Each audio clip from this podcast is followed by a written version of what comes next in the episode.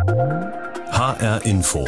Netzwelt die tragischen Ereignisse im Sommer 2021 an der Ahr und in Nordrhein-Westfalen haben uns ziemlich drastisch vor Augen geführt, dass das Katastrophenwarnsystem in Deutschland ein Problem hat. Es funktioniert nicht ordentlich, es hat erhebliche Mängel.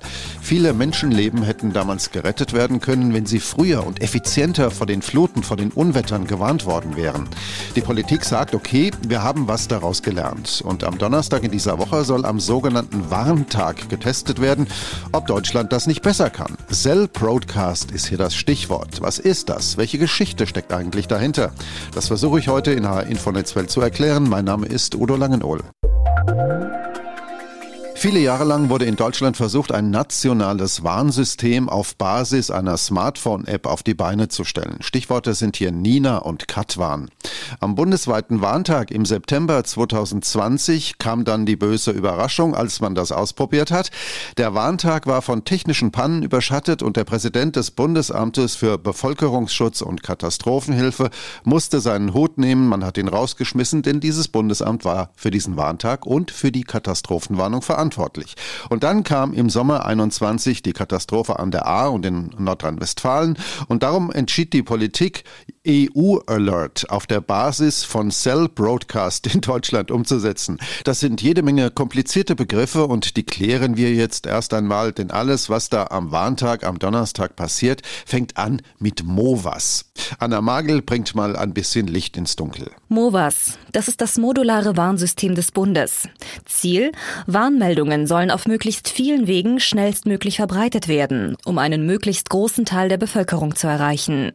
An MOVAS angeschlossen sind die Warn-App Nina, die App Katwarn, Radio, Fernsehen, Online, Fahrgastinformationssysteme und digitale Stadtinfotafeln. Mit EU Alert werden künftig auch Warnmeldungen über Cell Broadcast, also über Mobilfunknetze an alle Handys und Smartphones weitergeleitet, die im Netz sind. Die deutsche Version heißt DE Alert.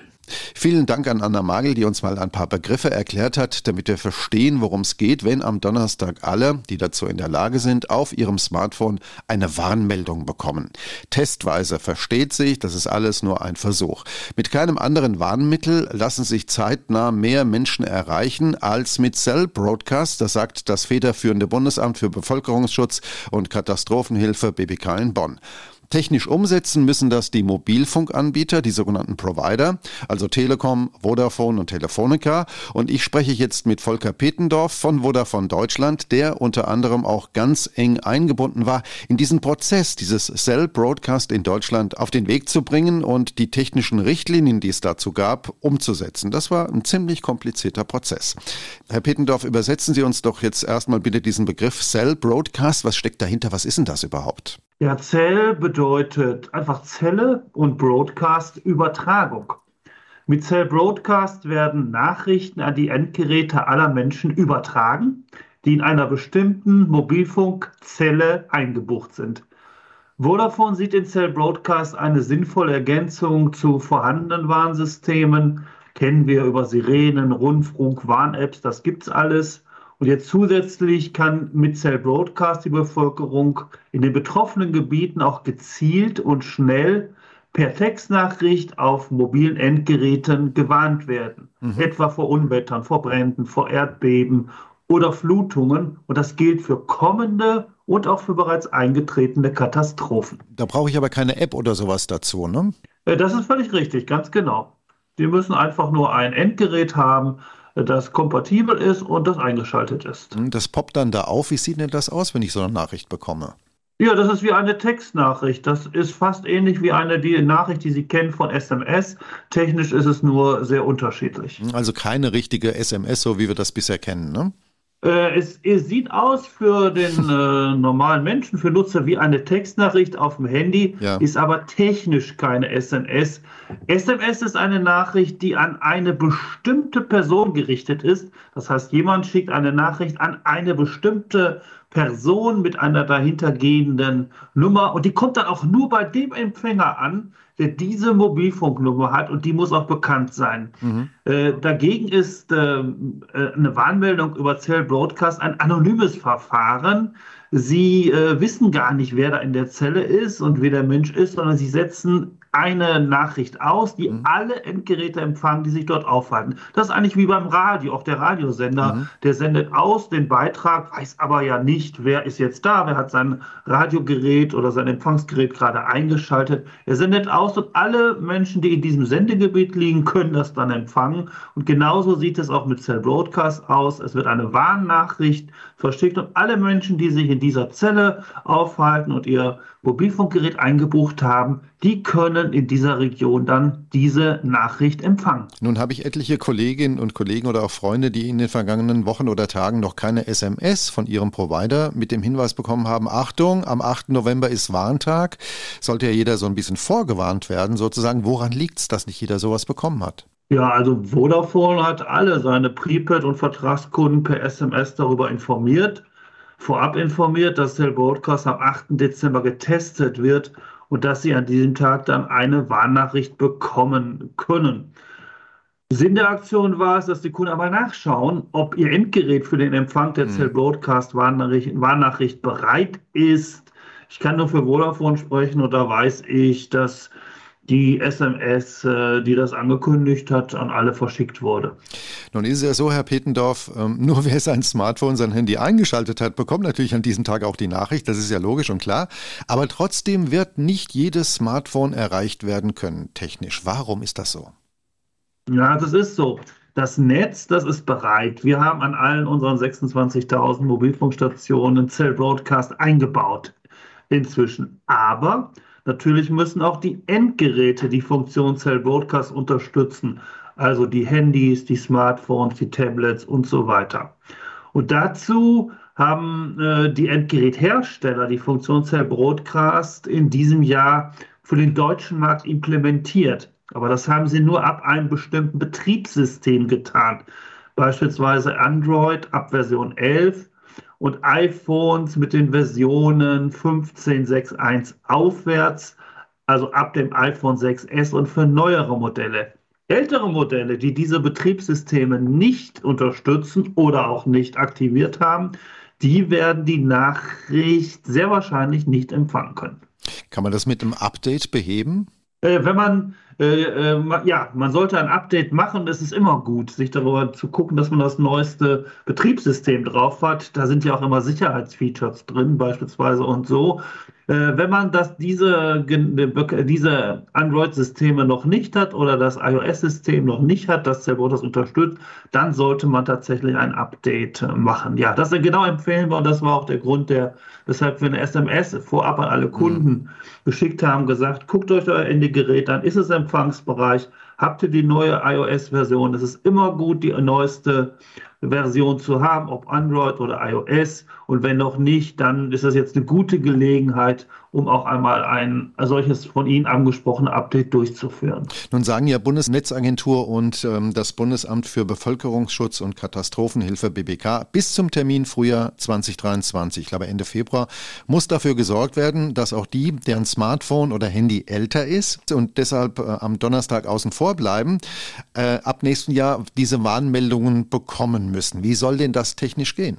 Ja, das ist äh, technisch möglich und dazu bedarf es dann eines zusätzlichen, eines dreistelligen äh, Codes. Mhm. Und dieser soll dann in den nächsten Wochen von den Netzbetreibern im gesamten Netz eingebaut werden. Bei uns 26.300 Mobilfunkstationen. Und es soll von den Geräteherstellern dann auch auf den Endgeräten implementiert werden. Das ist jetzt beim Warntag noch nicht der Fall, soll aber dann anschließend geschehen. Das heißt, an diesem Warntag wird ausschließlich vierstellig äh, sozusagen übermittelt oder ist äh, einer der Konkurrenten von Ihnen auch dreistellig mit dabei?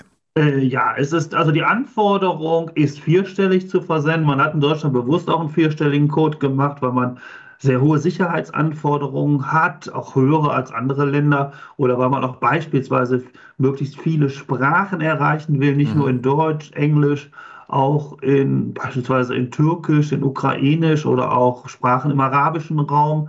Flüchtlinge, die hier sind, beispielsweise. Deshalb hat man in Deutschland aus vielen, vielen Gründen einen vierstelligen Code gemacht.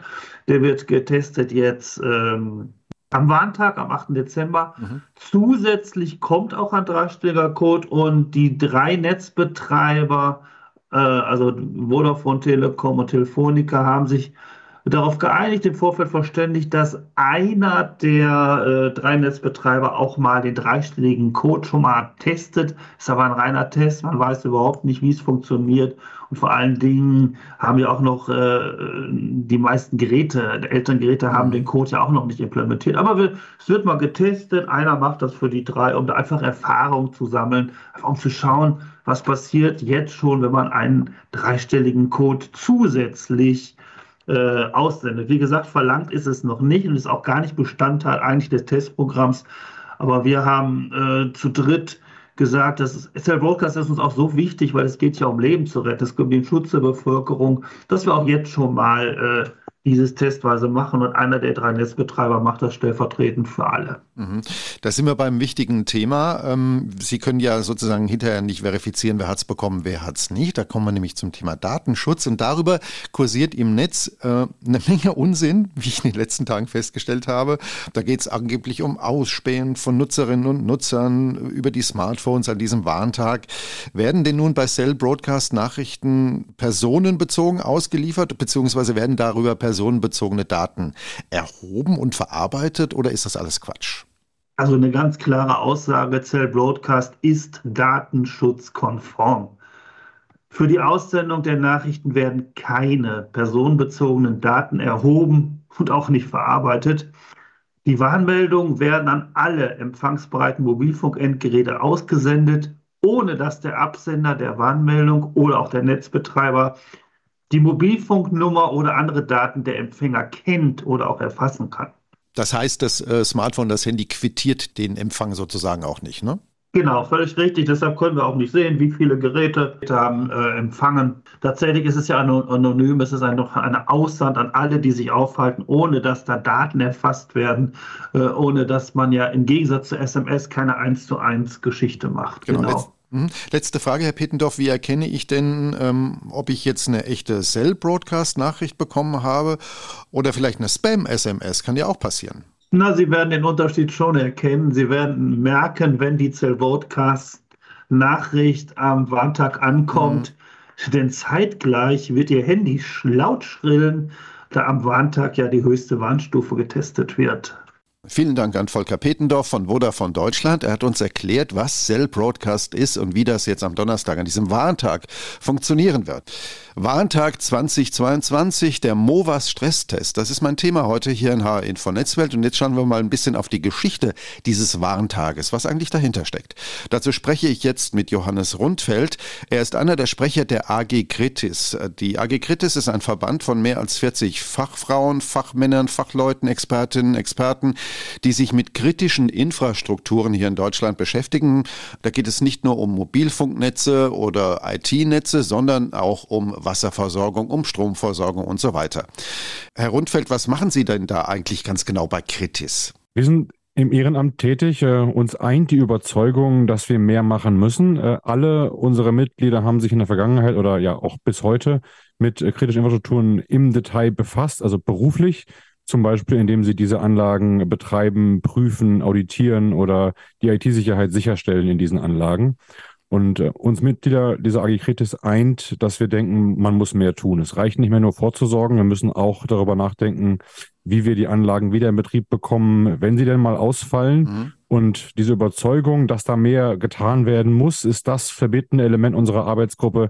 Deswegen treffen wir uns im Ehrenamt und äh, versuchen an diesen Themen politisch zu arbeiten und da Lobbyismus äh, zu betreiben. Unser Ziel ist hier immer die, die, die Erhöhung der Versorgungssicherheit mhm. der Bevölkerung mit diesen Infrastrukturen. Sind Sie mit der Politik in Kontakt? Wer hört denn da auf Sie? Ja, die Politik reagiert auf uns und wir sind da im Kontakt. Die aktuelle Regierung ist da deutlich offener als die letzte Regierung. Das begrüßen wir.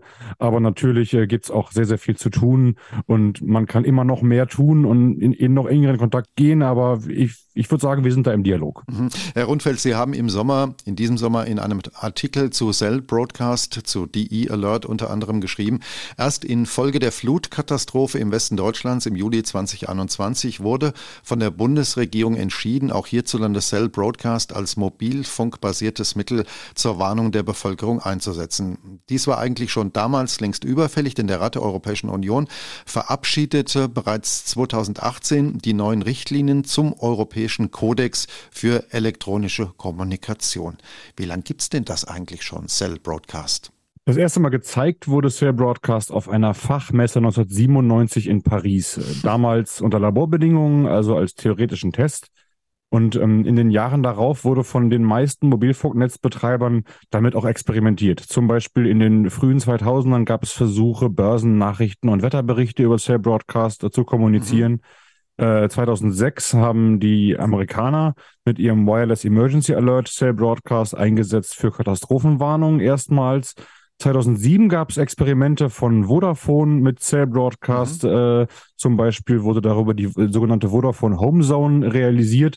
Also technisch können die Netzbetreiber das schon sehr, sehr lange. Mhm. Da ähm, geht aber, Herr Rundfeld, da geht aber nur Text, ne? Bildmaterial, weiterführendes Material, das geht da nicht, ne?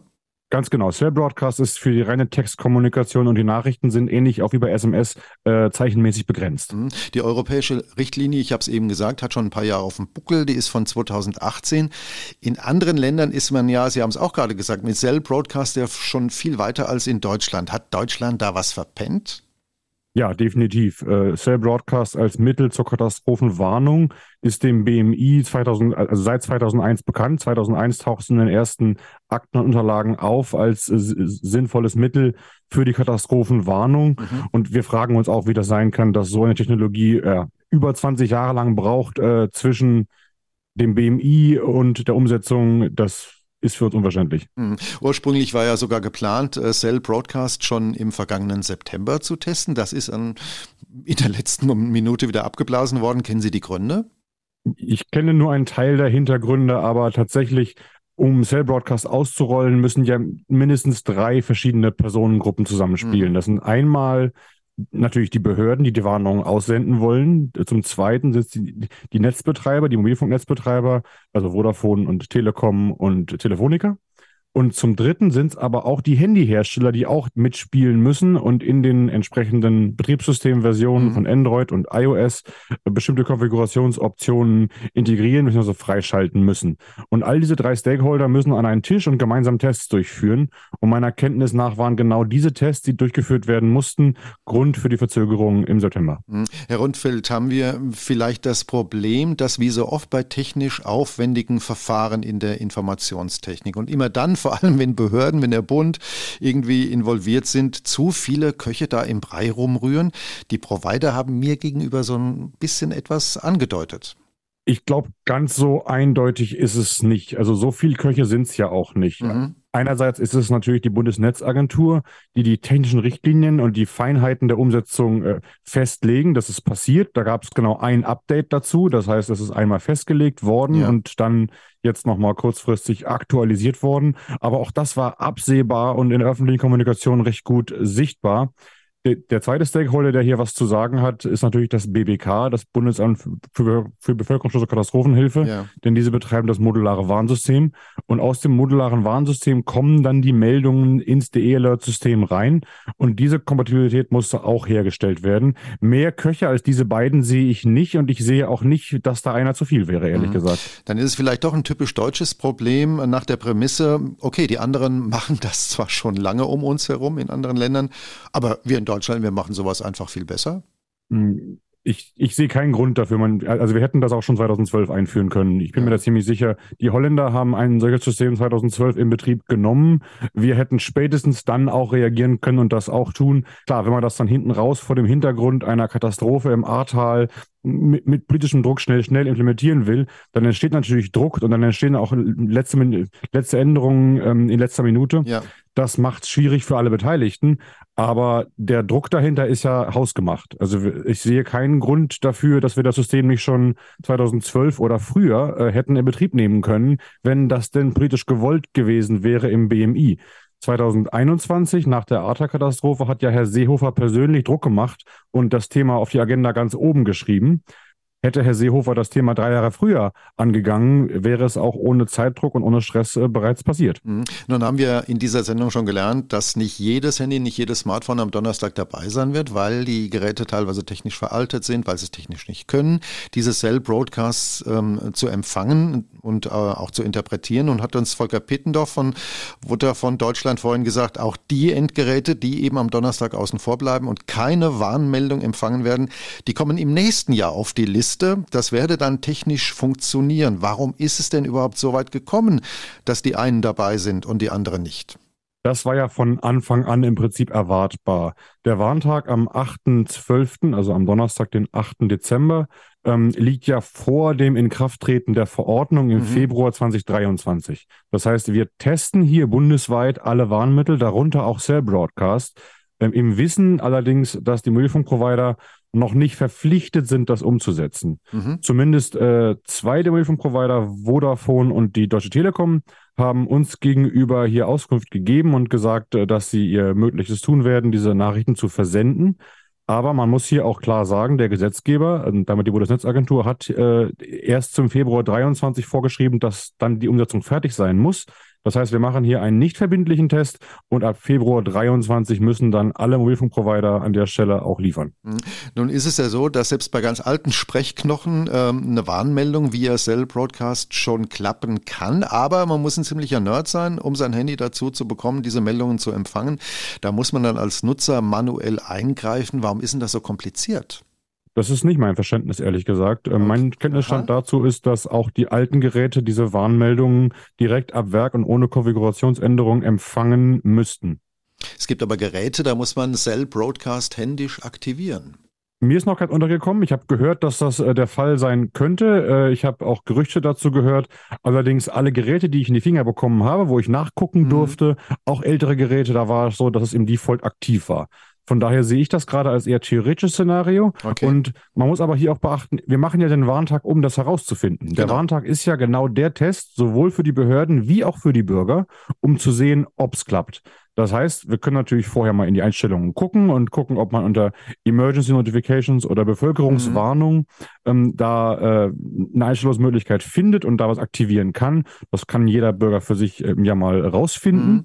Ähm, aber letztendlich, wir machen den Warntag, um das zu testen. Deswegen begrüßen wir das und das ist genau der richtige Schritt in die richtige Richtung. Genau. Herr Rundfeld, letzte Frage. Das federführende Bundesamt für Bevölkerungsschutz und Katastrophenhilfe, das BBK in Bonn, hat gesagt, mit keinem anderen Warnmittel lassen sich zeitnah mehr Menschen auf einen Schlag erreichen. Da stimmen Sie sicherlich zu. Das denke ich, ist auch korrekt so.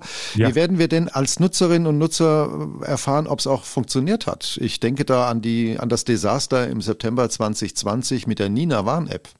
Ich denke, wir als Bürger werden das definitiv erfahren, denn das Bundesamt für Bevölkerungs- und Katastrophenhilfe geht aktuell davon aus, dass mindestens 50, eher 60 Prozent der deutschen Geräte äh, Warnungen bekommen werden am 8. Äh, Dezember. Das heißt, äh, jedes zweite Gerät. Wenn Sie also persönlich jetzt keine Warnung bekommen werden am äh, 8.12., erkundigen Sie sich bei Ihren Nachbarn, erkundigen Sie sich bei Ihren Freunden oder Familienangehörigen, ob die eine bekommen haben. Dann wissen Sie, ob es funktioniert hat und äh, dann ab Februar bekommen dann auch alle Bürger alle Warnungen. Man darf hier auch nicht vergessen, wir machen ja diesen Warntag mhm. nicht deswegen, weil wir davon ausgehen, dass alles klappt, sondern wir machen diesen Warntag als Übung und eine Übung macht man ja deswegen, um festzustellen, wo etwas nicht klappt. Das heißt, wir suchen hier den Fehlschlag, wir suchen hier die Situation, wo etwas nicht funktioniert, um es danach beheben zu können. Diese Fehlerkultur ist äh, bei Bürgern absolut normal, in der Politik noch nicht so verbreitet, aber trotzdem eine ja, gute Idee, trotzdem mal zu üben. Danke an Johannes Rundfeld, Sprecher der AG Kritis, die sich mit kritischen Infrastrukturen beschäftigt und unter anderem auch die Politik berät. Am Donnerstag bekommen also alle in Deutschland, die ihr Smartphone eingeschaltet haben und deren Smartphone technisch dazu in der Lage ist, eine Warnmeldung des Bundesamtes für Bevölkerungsschutz und Katastrophenhilfe BBK aufs Display. Es geht darum zu testen, ob und wie gut dieses Cell Broadcast, das wir jetzt erklärt haben, also das Warnsystem über das Handynetz funktioniert.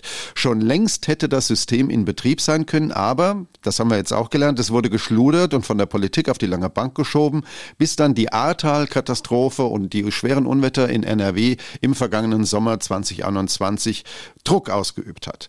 Das alles ist ein Test. Das kann natürlich schiefgehen und die Politik und das BBK wollen daraus lernen, das ist auch klar, damit dann ab Februar 2023 die Verbreitung von Warnmeldungen eben nicht mehr von Apps, sondern von funktionierenden Mobilfunknetzen abhängt. Aber natürlich bekommen Sie in Zukunft auch weiter übers Radio, übers Fernsehen, über Online-Medien Warnmeldungen vom BBK, wenn irgendwo irgendetwas passiert ist. Denn das Ganze funktioniert natürlich auch regional und nicht nur immer bundesweit. Und das schnellstmöglich und korrekt. Und wie es ausgegangen ist, das werden wir in Kürze erfahren. Das war HR Info Netzwelt. Uns gibt's überall da, wo es Podcasts gibt und linear im Radio bei HR Info. Mein Name ist Udo Langenohl und bleiben Sie neugierig.